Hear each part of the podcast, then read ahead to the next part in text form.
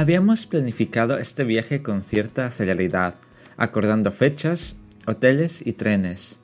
Una vez más íbamos a coincidir los tres amigos en una nueva ciudad, muy cercana a la mía, y sin embargo desconocida y lejana a mis inquietudes, así que sería el viaje más corto en tren hasta la fecha.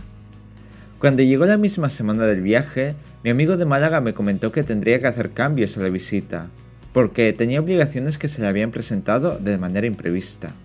En ese momento empezamos a barajar opciones para minimizar el impacto de los cambios. Al final pudimos cancelar su reserva de hotel y en vez de quedarse dos noches, tan solo vendría un día por la mañana y se quedaría hasta caer la noche. Pese al cambio, vimos que era lo mejor para compartir el tiempo juntos. Solucionado ese inconveniente, preparé mi mochila de viaje, fui andando a la estación e imprimí los billetes como recuerdo. Pasé el control y me monté en el tren de solo cuatro vagones. Mi asiento se encontraba en el vagón más cómodo, en donde los asientos se configuran en 2 más 1.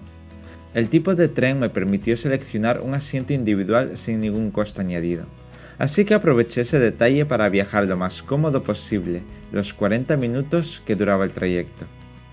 Mientras, mi amigo de Madrid ya iba en camino. Su tren llegaría unos 10 minutos antes que el mío. No obstante, su tren llegó casi con el mío, generando una situación atípica, Tuve que esperarle yo a que suba de la plataforma. Cuando lo vi, me acerqué a saludarlo y le dije que le había ganado. Pasado el encuentro, pillamos un taxi hasta el hotel que se encontraba fuera del casco antiguo. A todo esto, era muy tarde cuando llegamos a la ciudad. Lo único que pudimos hacer fue cenar en un restaurante cercano y recorrer el entorno del hotel, donde conseguimos hacer una de las mejores fotos que mis retinas han visto. Nos quedamos un par de minutos contemplando la vista del puente romano de Córdoba, desde la otra orilla del río, y después volvimos al hotel a esperar la mañana del día siguiente. Os dejo con la primera parte de la historia y esta canción.